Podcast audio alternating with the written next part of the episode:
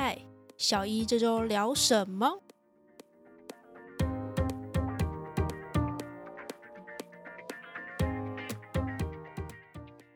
？Hello，欢迎再次收听这周小哎，不是有点打结，应该说欢迎收听这周的小一这周聊什么，好饶舌。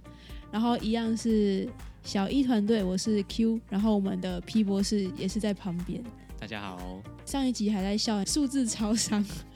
我们看这是字母团队新的伙伴加入，会不会又是 Z 博士还是什么 什么 X 战警嘛？对不对？哎，你有玩过？最近不是 VR 的游戏很夯吗？你有去玩过吗？我实际上没有玩，哎，算有玩吗？有，但是其实是有点认真的玩。有点认真玩是什么意思？其实我是去参加人家的一个人体实验研究，哎，好酷哦！然后他是在做，他是做职能治疗的辅具。嗯，对，那那他就是要就是训练中风的人，然后他在做复健，然后因为就是现在那些虚拟实境的电玩呢，它其实会有一些道具嘛，因为其实它只是个荧幕，对。对，它是画面嘛，那其实它有一些摇感，那嗯，其实它就是搭配这荧幕出它投影出来的这些游戏画面呢，然后去让呃需要做复健治疗的人来使用。然后我们就去，我就去当了那个健康受试者，对哦，那我的分数都比中风的还低，对啊，这代代表什么呢？手脑不协调。我是之前去那个三创那边，本来有有想过要去玩，就是这样不了了之。为什么今天要聊这个？是因为我们这篇研究今天要聊的这个是跟 VR 跟 AR 有关。可是我觉得 AR 应该大家比较少听到。我也是因为这一篇，呃，事前去稍就是稍微 Google 了一下 VR 跟 AR 的差别。Virtual reality 跟 aug augmented reality，VR 就是像刚刚 P 博士讲的，就它会有一个设备，然后你可以戴在头上，透过那个机器把你带到一个虚拟实境，有点像另外一个空间的感觉。然后当然就是看有些人现在很很夯，就是一些游戏嘛，就是带到另外一个虚拟的事事件。然后 AR 比较像是在实际的环境当中，然后帮你加入一个虚拟的东西。然后大家如果听不懂的话，我觉得举一个例子，大家应该就会懂。跟皮博士见面的时候，我就说：“哎，你要不要进去？就是吹吹个冷气？”他说：“没有关系，我在外面，我顺便玩个 Pokemon 就好了。”对，大家知道那个 Pokemon 就是这个意思。你不会真的路上出现一个神奇宝贝，所以它是在实际的、现实的实呃环境当中，然后帮你加入一个虚拟的东西，然后让你觉得好像真的煞有其事。然后像有一些导航好像也会这样吧，你在导航的时候，然后它的街景是实际的，可是它可能就会帮你标志说，哦，左边这一栋叫做呃什么样的大楼啊，或者是右边这是什么店面，它是用加入虚拟东西，所以 VR 跟 AR 差别大概很简单的分，大概是这样子。嗯，哦，我现在才搞懂，所以好像常常在玩。好，那那我们今天就是想要再来看一下这一篇文章。那嗯，这篇文章呢，它发表在这个《Food Quality and Preference》这个期刊当中，他们就是用 VR 来引导呃一些生活的状况，让受试者参与虚拟实境当中吃健康的零食跟不健康的零食的 的一个感受，有没有有助于说大家在吃好东西跟坏东西的时候有没有什么帮助？呃，就是促进你去选择好东西来吃。哦，就是看可不可以透过虚拟实境，然后让你觉得，本来我可能不喜欢吃那么健康的东西，突然觉得健康的东西变好吃，然后以后就会多摄取的意思。对对对，其实就是其实他表达的一个意念就是说，呃，其实环境对于你的做决定或是你的偏好，其实是有一个很重大的因素。那像有时候你读书的时候喜欢放个轻音乐，嗯，有一个背景一个轻音乐，你会多你会觉得很放松，然后你可以呃提高好你的提高到你呃你的阅读或是工作的效率。对突然听起来，突然觉得我们好容易被操弄哦。对，好，那呃，所以就是他这边一直，它里面有一个几个关键字，就是沉浸所以你就要沉浸在这个画面当中，沉浸在这个 这个虚拟实境当中。嗯，你沉浸在虚拟实境当中的时候，嗯，如果你你觉得开心健康，你自然而然的你可能会，嗯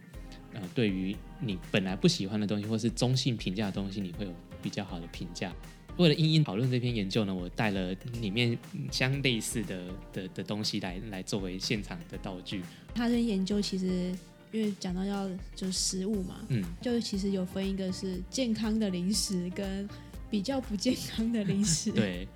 那你带的是呃，就是他他们在这个北欧啊，他们其实他们饮食习惯上常常吃吃了一些黑麦制品，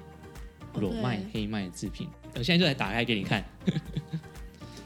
这个是我在 IKEA 买的，其实这是放在 IKEA 架上，常常就是几乎不太会有人去去去选的一个食物。它其实很健康，然后呢没味道，我原本看它 paper 上面附的图片的时候，我觉得很像那种多利多滋。对对对对对，它其实在北欧在卖的时候有卖夹心的版本，跟这个是没夹心的版本。其实它有时候会会当成呃他们北欧人简单的午餐。很奇妙，不知道该怎么说的感觉，有没有那种突然间从白米饭换到五谷饭的那种感觉脑袋一片空白的感觉，好不知道怎么评价的那种感觉。OK，你说它中文叫什么啊？这个吗哦？黑麦饼或黑麦饼干，黑麦饼它干。质地上就是饼干。在前阵子刚开始就是肺炎开始有点严重的情况下，我怕有点怕之后会买不到食物，我就有点杞人忧天的情况下，我买了两大包的这个饼干回家囤放着。然后我吃到，我现在今天才把第一包给吃完。那另外一个呢，就是不健康食物，也是今天这篇文章里面所谓的不健康零食呢，就是巧克力，牛奶巧克力，通常牛奶巧克力都比一般巧克力更甜，对，更甜所以它。更不健康。然后呢，再加上呢，它里面所用的油脂并不会用天然的可可脂，它可能会用的是一些棕榈油啊，或是椰子油之类的。那呃，这些油脂呢，可能就是会有比较高的呃心血管罹患心血管疾病的风险。但是还是很好吃，我也是很很喜欢吃。好，那今天我带来是我之前在那个芬兰，因应这一篇，我就特地带了芬兰的的巧克力来，就是从我冰箱深处挖出来的，它叫呃 gesha geisha，geisha 其实是那个日文的那个艺妓，所以你看、这哦哦这个标包装用了非常粉日日风，日风，然后粉红色，上面还画了樱花，因为这个创办人他非常崇尚日日本。对，所以他把它取叫艺伎。我们回到 回到正题来，这篇研究呢，它其实就是应用这种沉浸在这个虚拟环境的这个世界，营造营造了一个呃气氛、一个氛围，然后呃这个氛围呢，它是不是有助于在一些我们呃现在日常生活当中的应用，不管是饮食啊，或者是呃提高专注力等等的这些工作，像我刚刚说，我去参加人家的呃试验研究，去做做那个脑中风的复健等等，这些都是有它的一个的帮助所在。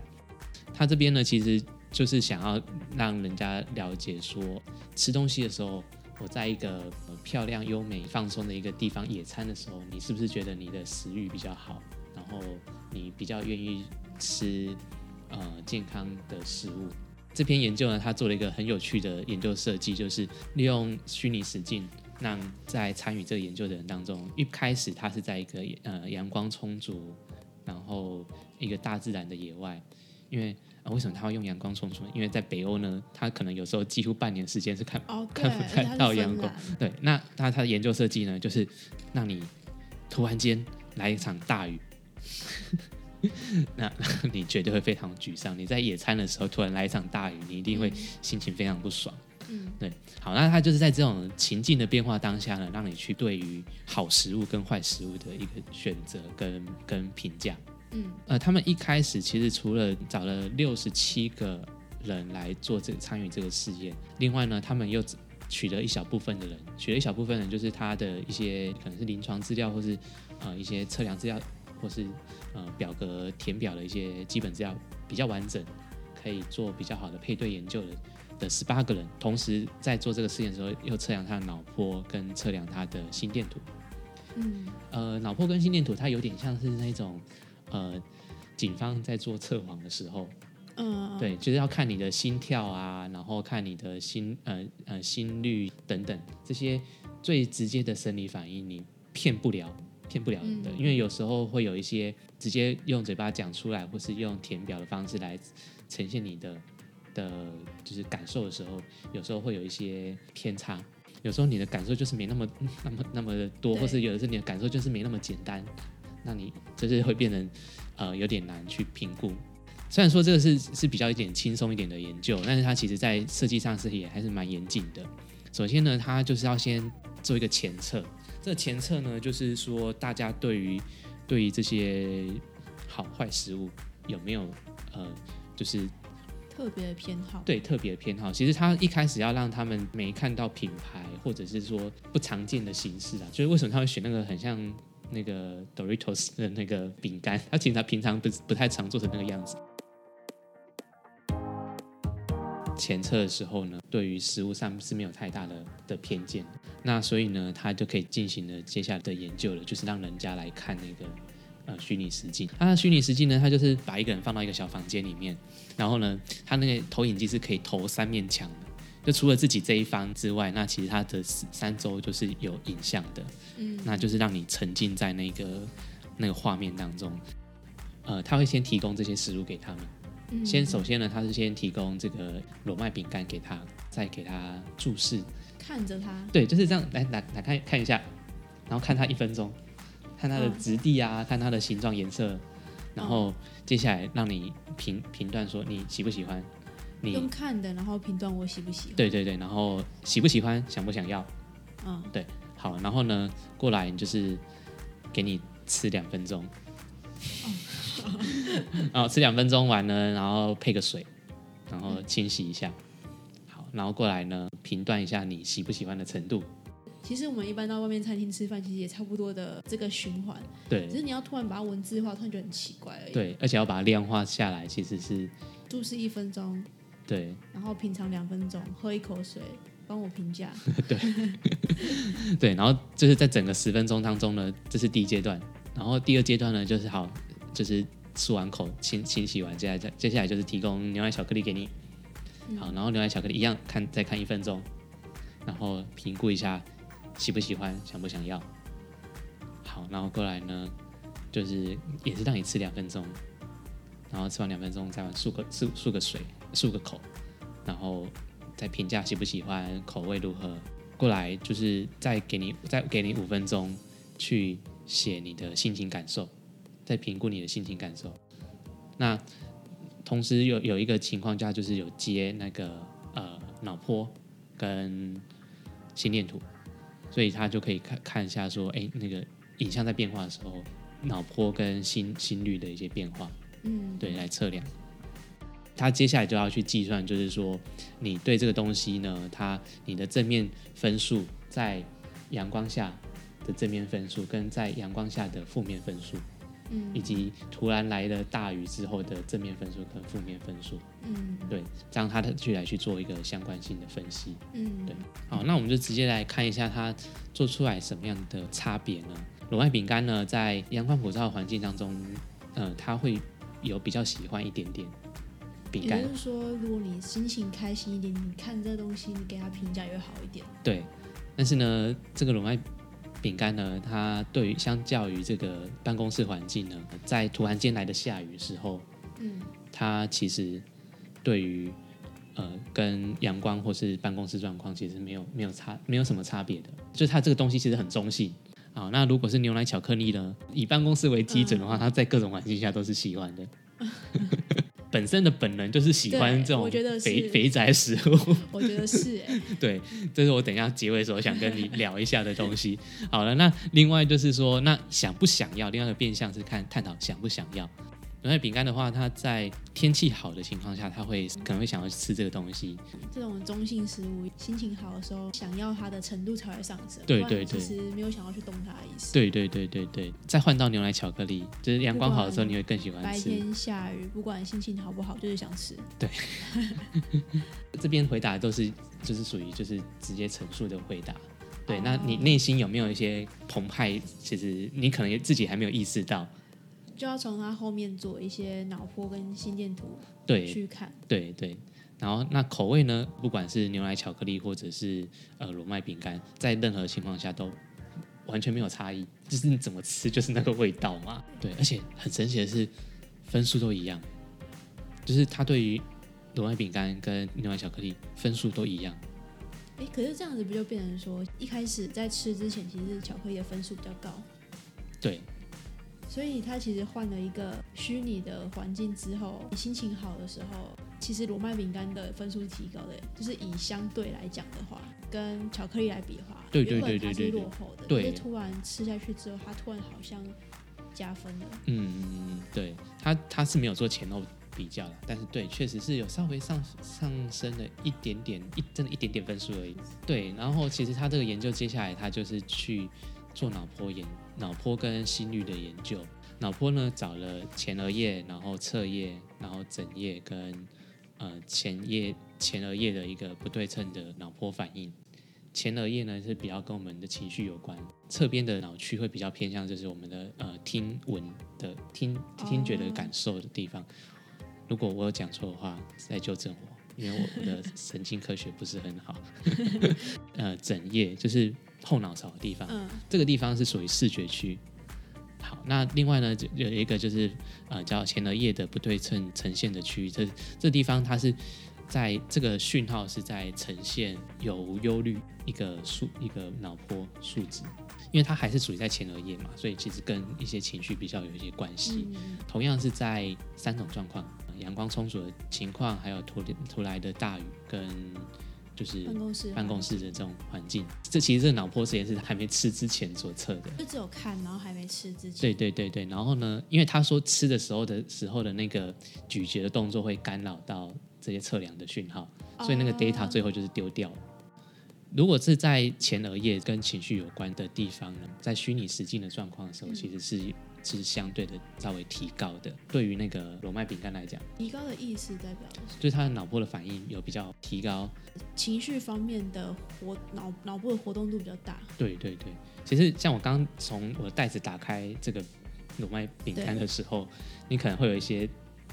一种好奇心，，对惊 那种感觉这是。什么东西？看起来完全没看过而。且他把它做成，呃，我这个它是长方形形状，但是它研究当中是把它做成那个三角形多利饼干，多姿的多利，多姿的形状，那是不常见的形状，也许它会有一个比较大的情绪反应，所以同样在不同的脑区都有这样的状况，相较于巧克力，脑波都有一个比较大的波动，但是呢，并没有影响到这种忧虑忧忧郁的数值，忧郁的数值呢，相对来讲，办公室还比较高。对呀、到底是办公室的问题，还 是但是办公室叫 control，叫叫控制住。在脑波的情况下，突然间来的下雨，它确实会让他的就是情绪反应会有一些变动。他并没有去过度解释说就是好或坏，对？那或者是说选择就就是会去偏好选择罗麦饼干，并不会。巧克力还是喜欢，巧克力还是喜欢，只是说你在比较好的环境下的时候，呃，你对于好东西评价也会跟着提高。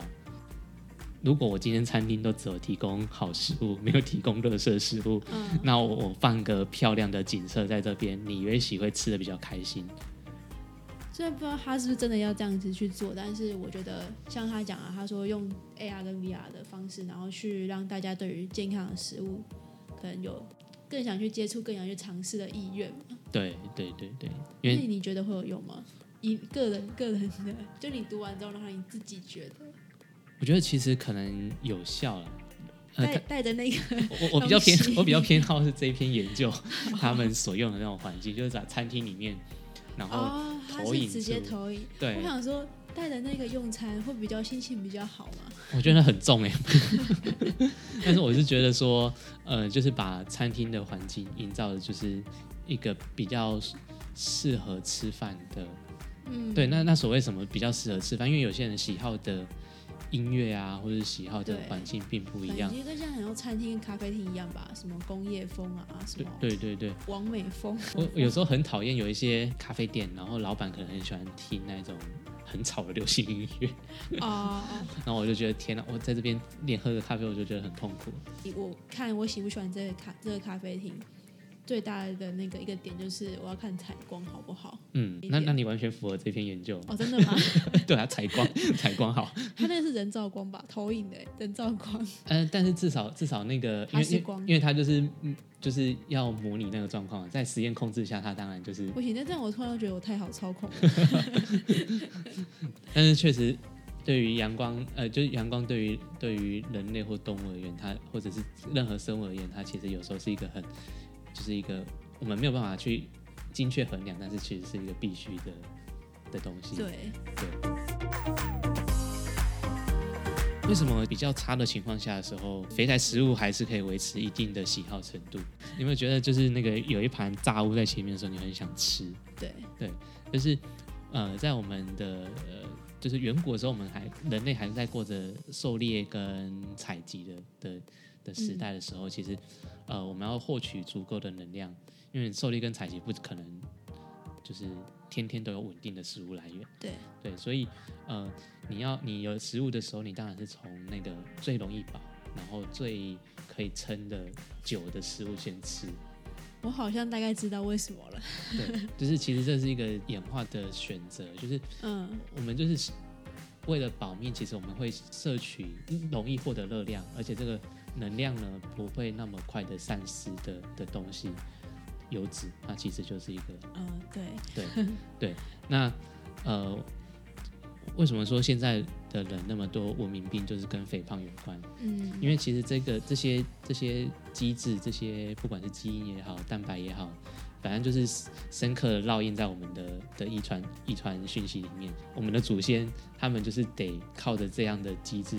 存活到现在，就存存活到我们这些后代下来。就后代现在拼命的想要减去脂肪，还减不去。对，那因为它是它其实是保命的事件，对啊，保命的机制啊。但是因为我们现在食物来源充足，甚至过多，那以至于就是很很容易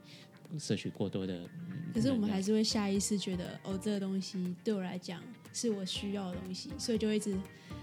被吸引。对，或者我们喜欢，就是自然而然的喜、嗯喜欢它。加上它应该脂肪量越用越多，所以累积的越来越快，所以就更吸引你了。对，甚至甚至说在分子层次上的演化而言，就是说，哎，是不是有一些我们的有一些某些基因型，就是有一些人群的基因型，他就是有些人他就天生吃不胖，有些人他就是很哦，容易吃得胖。对啊，容易吃的胖的人，他的他的基因型，他也许就是比较容易就是呃获得能量型。接下来我要讲一点比较小心一点，因为避免会有一些种族歧视。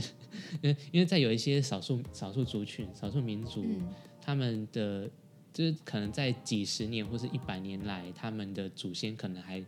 过得相对比较不是那么的呃食物充足的呃生活。毕竟可能在社会上，毕竟少数的话，大部分都比较弱势一点。对，或者是说他们还可能有一部分才是属于那种部落生活的习惯。对，但是呢，呃，他们是一个很好的人类学研究的题材，就是呃，这近几年后，但你会发现，呃，有一些族群他们就很容易胖，而且胖的很，